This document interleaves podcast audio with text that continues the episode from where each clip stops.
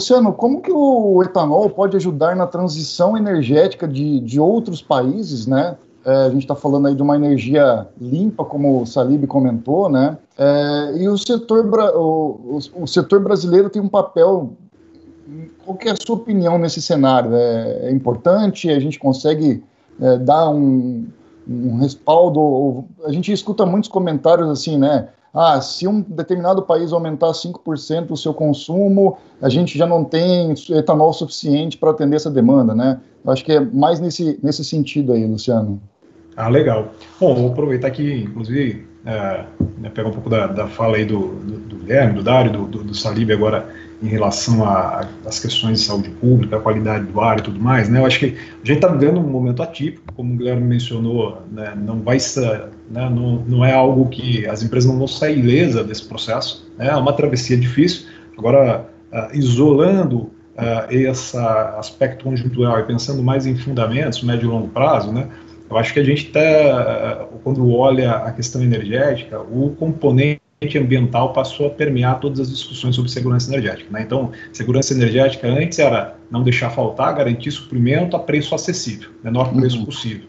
Né? Nos últimos anos, o componente ambiental. Né? Então, ficou garantir suprimento a preço acessível de forma ambiental. Tá? Uh, seja em termos de gás de efeito estufa, tá aí o aquecimento global, uhum. ou seja em termos de poluição. Né? De acordo com a OMS, 90% da população do mundo ainda vive em locais com baixa qualidade do ar. Né? Então, nós estamos falando aí, é, eles estimam algo em torno de 7 milhões de mortes prematuras por ano. Tá? Então, o, o etanol usa, é, se encaixa muito bem nesses dois elementos, né? Uhum. A, além da questão de suprimento e de preço também. Né? Então, se a gente pegar, por exemplo, a Nova Delhi, nós estamos falando de 80, 90 microgramas por metro cúbico de material particulado fino.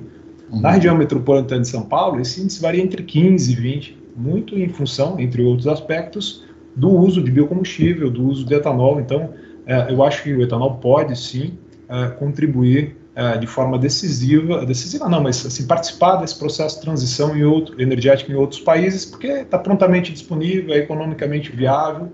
Agora, é óbvio que isso não vai se dar na mesma estrutura que aconteceu no Brasil. Né? Quando a gente pensa do etanol hidratado, né, nós temos um ativo uh, que, que é atípico uh, e vale muito né, ter posto em todas os 41 mil postos, quase que praticamente todos têm bomba de etanol dedicada em todas as regiões do país. Nós temos 80% da frota de veículo flex, de veículo leve flex, flex 40% da frota de moto flex. Então, assim, o etanol hidratado, obviamente, depende de toda uma infraestrutura que a gente construiu ao longo do tempo.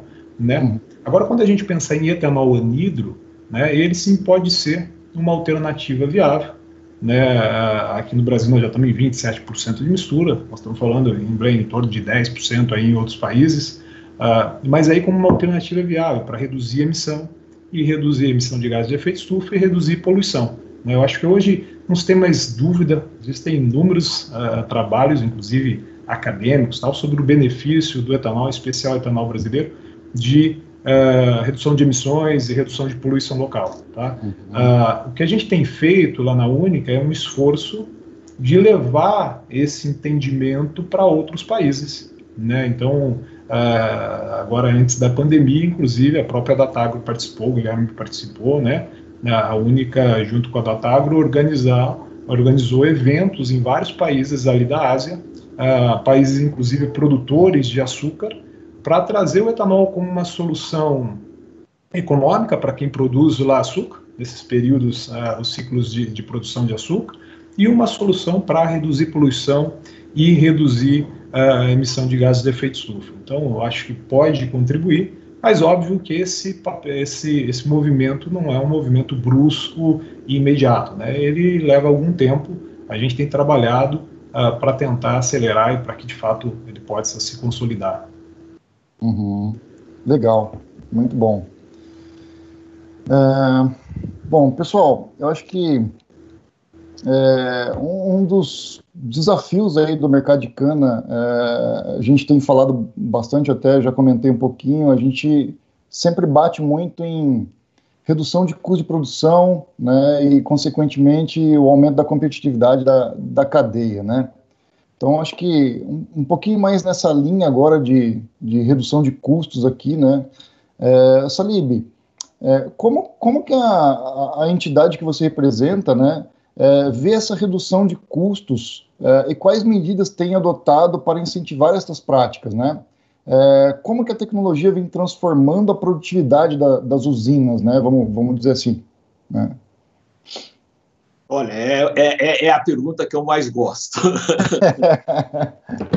Na realidade, a, o setor sucrocoleiro ele teve um, um período de 70 a quase 2000 de um crescimento de quase 1% ao ano em termos de produtividade.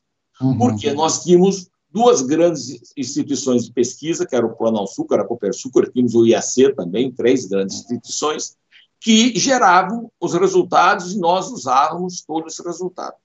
Uhum. A partir de 2000, com a, a diminuição da pesquisa, tanto da, da, do Plano Açúcar como da, a partir de 90, como da Copersucar, ah, essas entidades ficaram mais na parte de novas variedades. Uhum. E com isso, nós precisamos de sistema de produção. Nós precisamos. Eles, hoje, nós estamos com variedades maravilhosas, com uhum. trabalho desenvolvido por empresas como vocês, por exemplo, como outras empresas de tecnologia muito forte, de automação, que eu uhum. acredito que ah, nós tivemos um crescimento muito forte na produção industrial quando automatizamos as nossas usinas, e agora nós vamos ter um crescimento com a automatização das nossas máquinas, dos nossos equipamentos na parte agrícola. E vocês uhum. estão contribuindo para isso. Porém, eu entendo que nós temos que ter também um sistema de produção desenvolvido para essa era em que nós temos a cana colhida, crua e plantada mecanicamente. Então, uhum. nós precisamos ter tecnologia. Para isso, a UDOP trabalha com dois focos muito fortes. Um, nós fechamos parceria com diversas universidades federais e estaduais, com uhum. a FAPESP, que é um fundo de fomento, com o CNPq, para que nós possamos desenvolver pesquisas dentro dessa linha de sistema de produção. E uhum. nós, dentro dessa parceria, nós desenvolvemos uma série de eventos que esse ano vão ser virtuais, mas eram presenciais, em que nós uhum. trazemos as universidades, as empresas e as usinas que tenham esses resultados para capacitar os nossos profissionais de todas as usinas. Com isso, nós uhum. temos um crescimento de produção.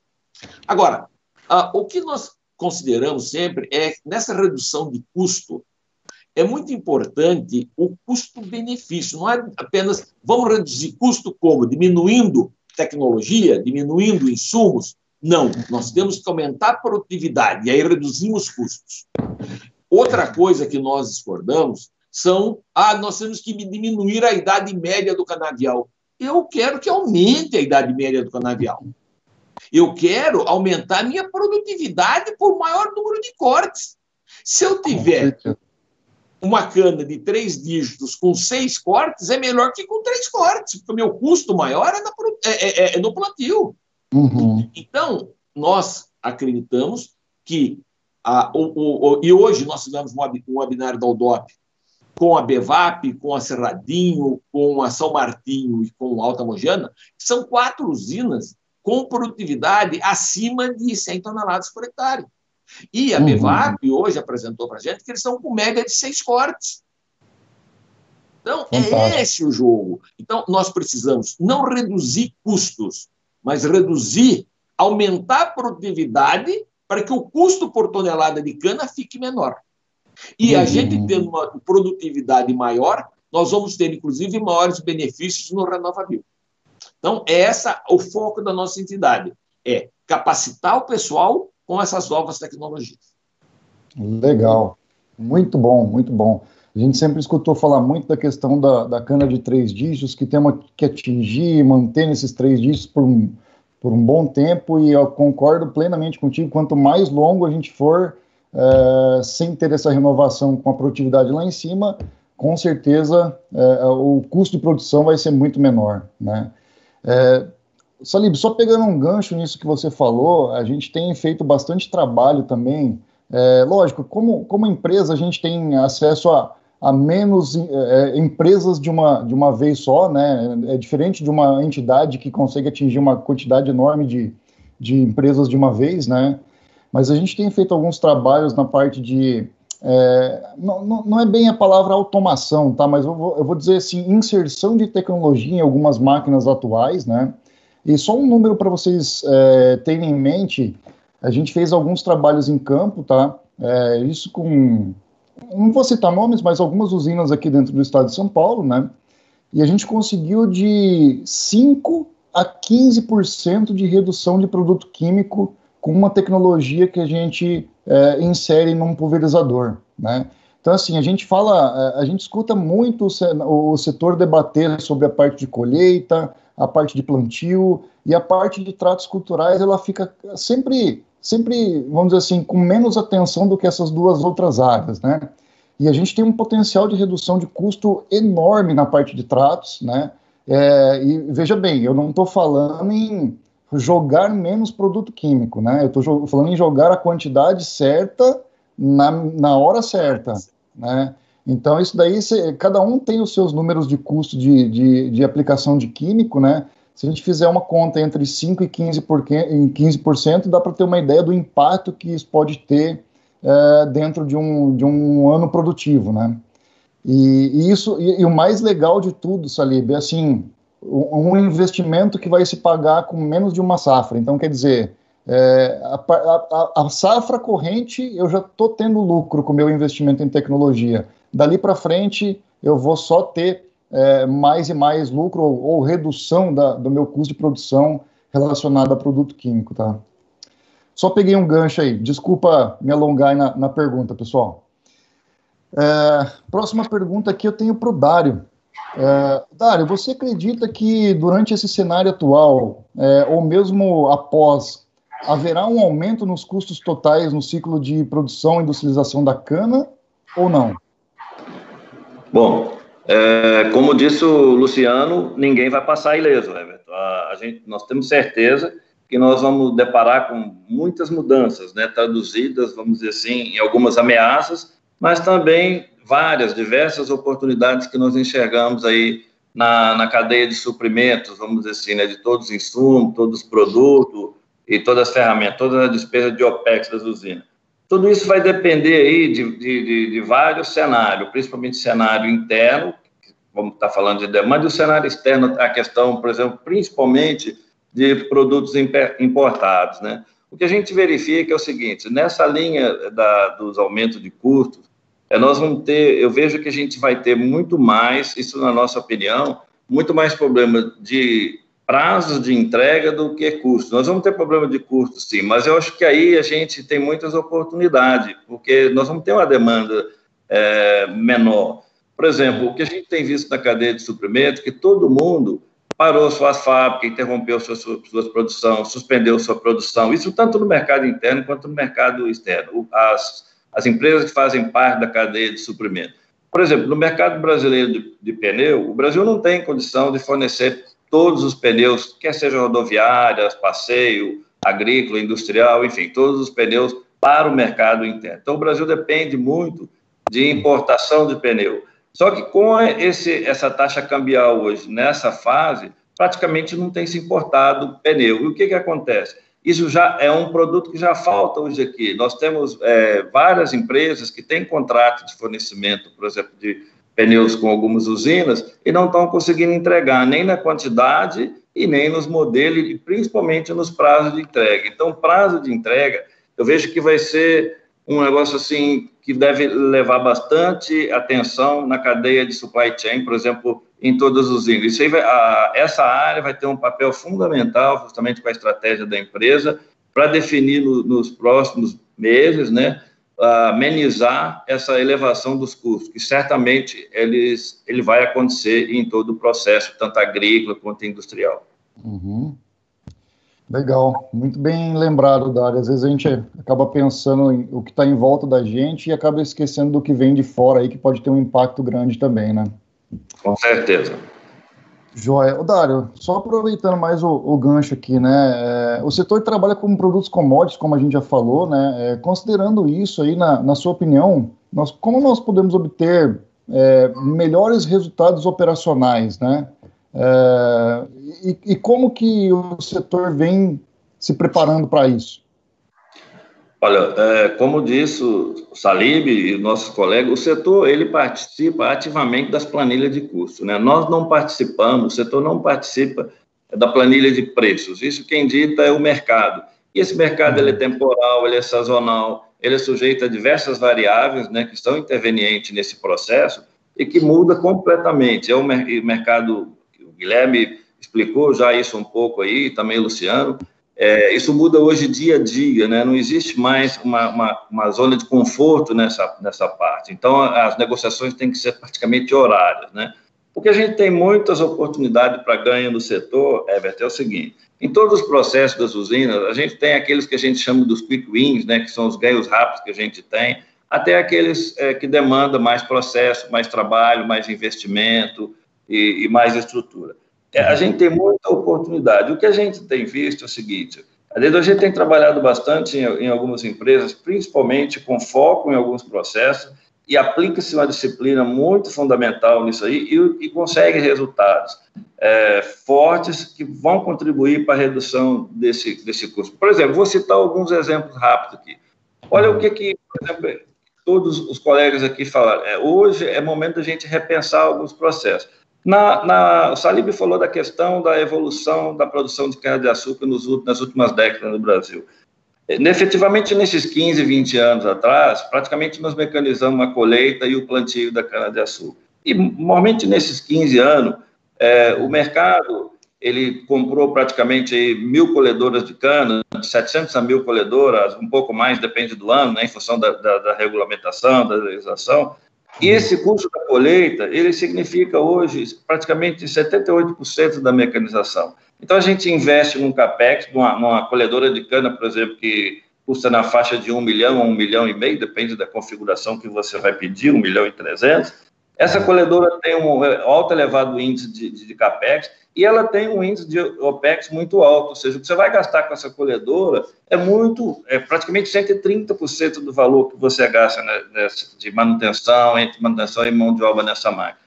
E, e, e, ainda falando dessa máquina dentro da porteira, é o seguinte, ela, a gente disponibiliza o setor das 24 horas, né, normalmente que trabalha, opera, ah, você trabalha com disponibilidade em torno de 85% a 95%. Então, você tem 21 horas para essa máquina trabalhar. Essa máquina, efetivamente, em média, nas usinas, salvo algumas exceções, ela tem 21 horas para trabalhar. Ela trabalha de 16 a 17 horas de motor. E trabalha a hora de elevador, efetivamente carregando cana, 11 horas. Olha, então nós estamos com a eficiência menos de 50%. Então, isso é um momento praticamente que nós temos que chamar e deve existir um planejamento agrícola muito fundamental, e isso o Salib pode explicar muito melhor, é, para que a gente consiga é, extrair de equipamentos que têm um custo, né, e que tem uma vida, a vida útil de uma colhedora hoje é cinco anos e meio, seis anos, o setor busca alongar isso, mas você tem um exponencial de custos,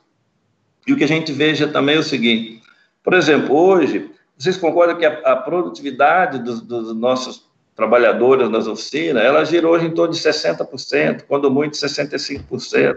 E aí, quando você começa a analisar, existem diversas coisas que você pode fazer para melhorar a produtividade desses colaboradores. Então, a cana-de-açúcar, é, Everton, ela é um produto com alta densidade por hora colhida. Você sempre vai precisar de equipamentos robustos, pesados, para que você possa fazer é, a tirada desse produto lá. Por isso a colheita ela tem essa importância e ela tem essa representatividade.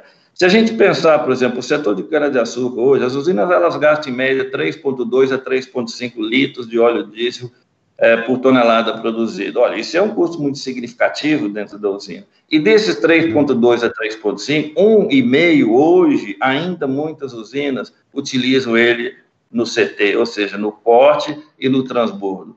É, nós temos que buscar. Hoje nós já temos caminhão na, acima de 500, 540 cavalos, que são inteligentes, transmissão, motores, uhum. você tem um rendimento energético muito melhor, e nós temos que buscar equipamentos cada vez mais eficientes que você consiga. Nós temos que reduzir esse custo da colheita em torno para 0,8, 0,9 é, litros por tonelada de cana, considerando a colhedora e considerando o transbordo. Isso é possível. É, e esses são pontos de ganho muito importante, que, como disse o Salib, temos que melhorar a produtividade, não simplesmente cortar operações, cortar custos. Esse é, é um ponto fundamental. Ah, muito bom, Lar. Legal. Obrigado pela explicação. É, eu tenho uma outra pergunta aqui. Eu acho que até se fosse uma semana atrás essa, essa live, a gente ficaria meio em um, ponto de interrogação sobre questões aí de, de financiamento, né? É, o BNDES aprovou aí recentemente a criação de uma, de uma linha de financiamento para garantir a estocagem de etanol, né?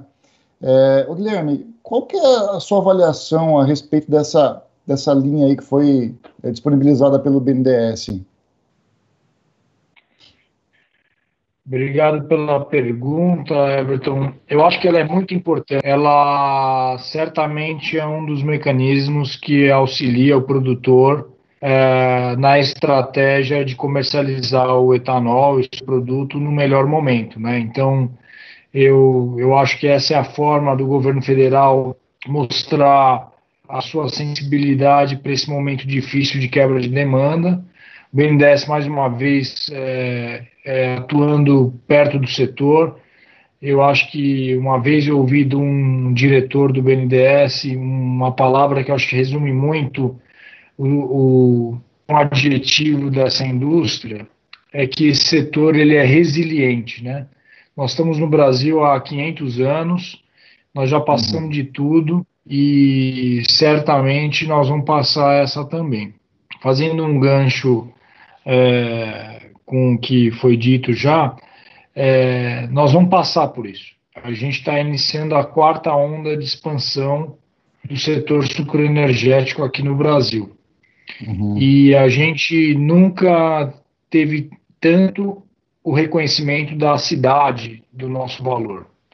Então, se você olhar algumas estatísticas importantes, é, as top 50 cidades mais poluídas do mundo, é, elas estão na China, na Índia, ali naquela região da Ásia, que é a Indonésia, Paquistão, uhum. e, e se você usar Delhi e São Paulo como comparação, uhum. Delhi tem uma população de veículos de 5,5 milhões de carros.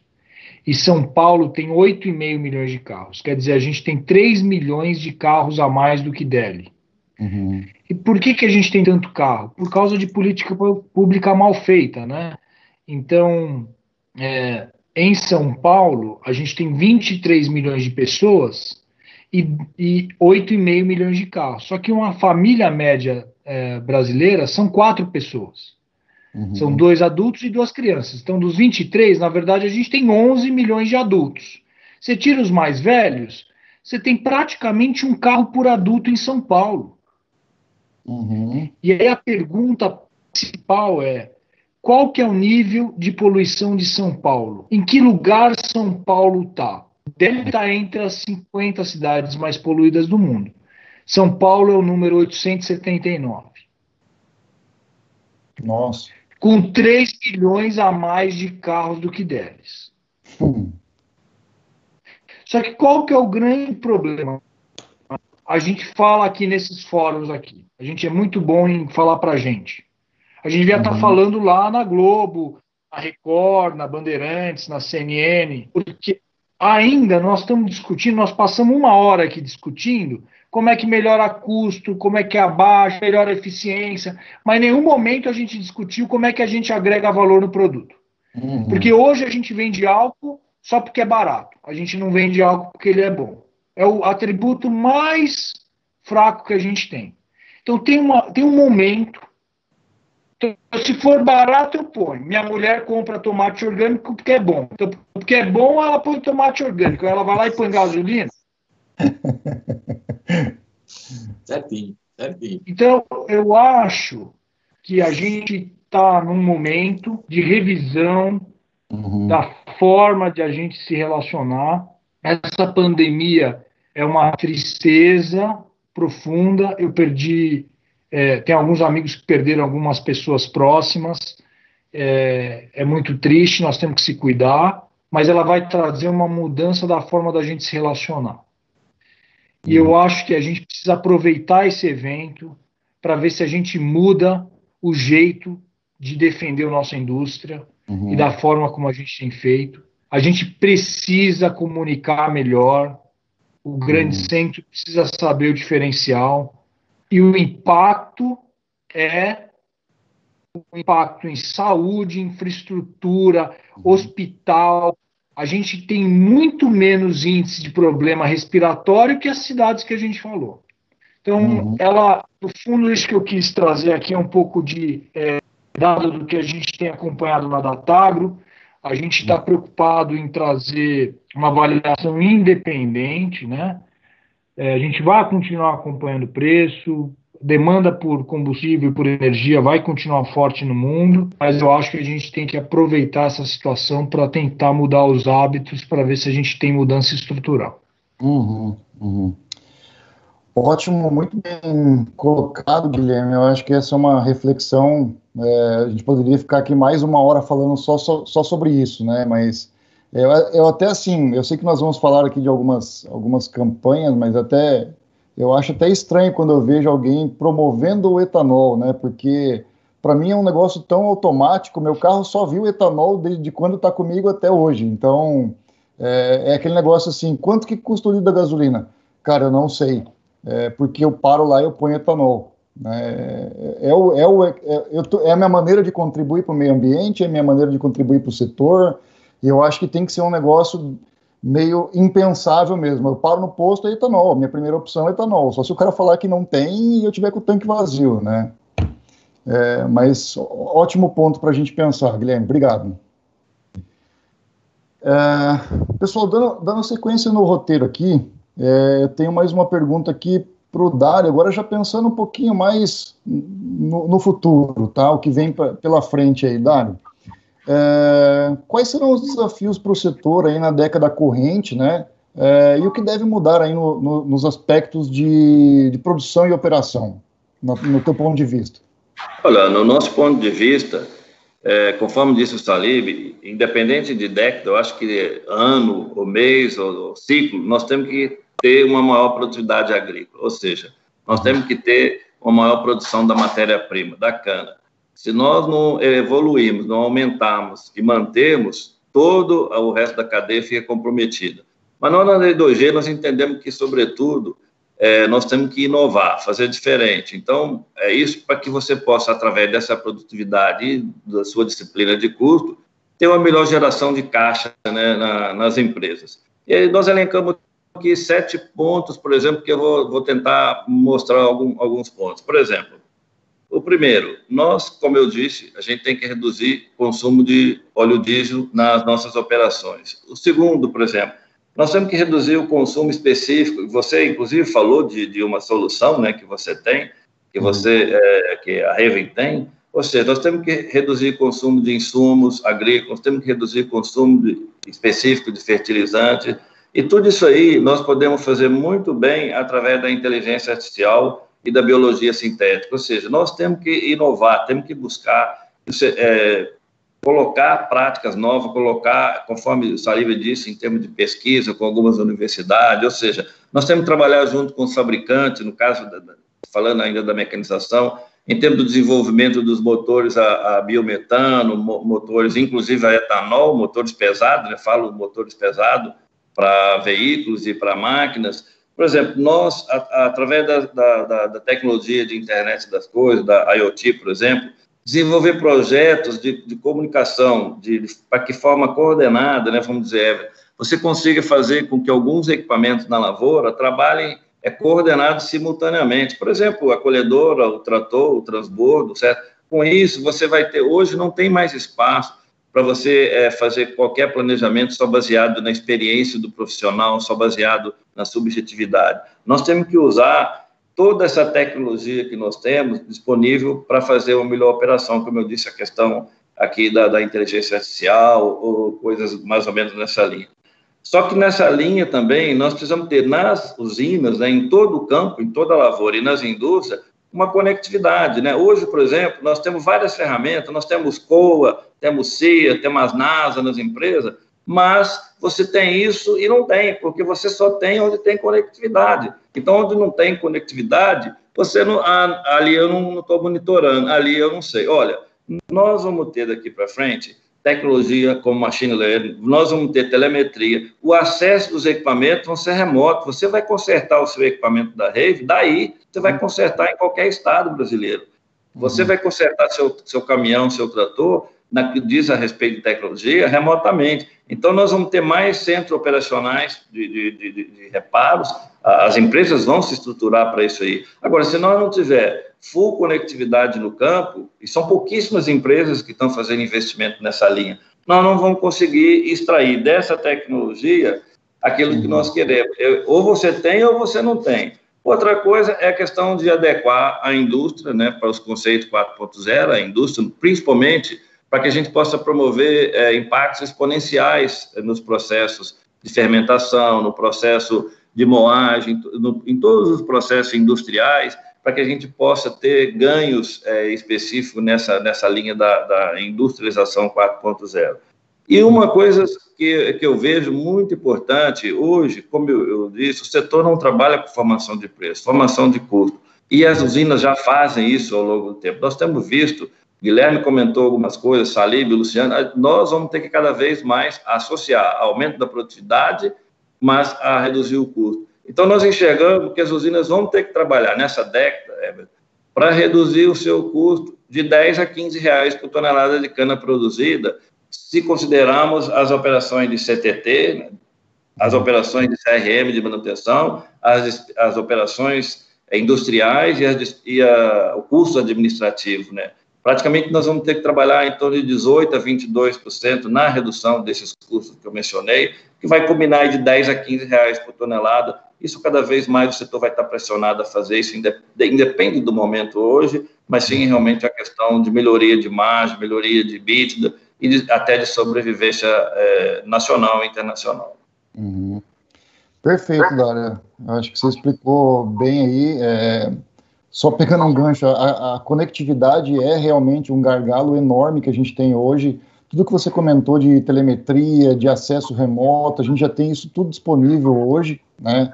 Mas se eu não tiver uma, um sinal de conexão lá, eu não consigo acessar. Né? A gente tem máquinas autônomas também que a gente está trazendo é, para transformar os tratores atuais em autônomos e até uma plataforma autônoma mas eu dependo de conectividade. Então, é, eu não posso oferecer tudo que eu tenho se eu não tenho conectividade. Né? Exatamente.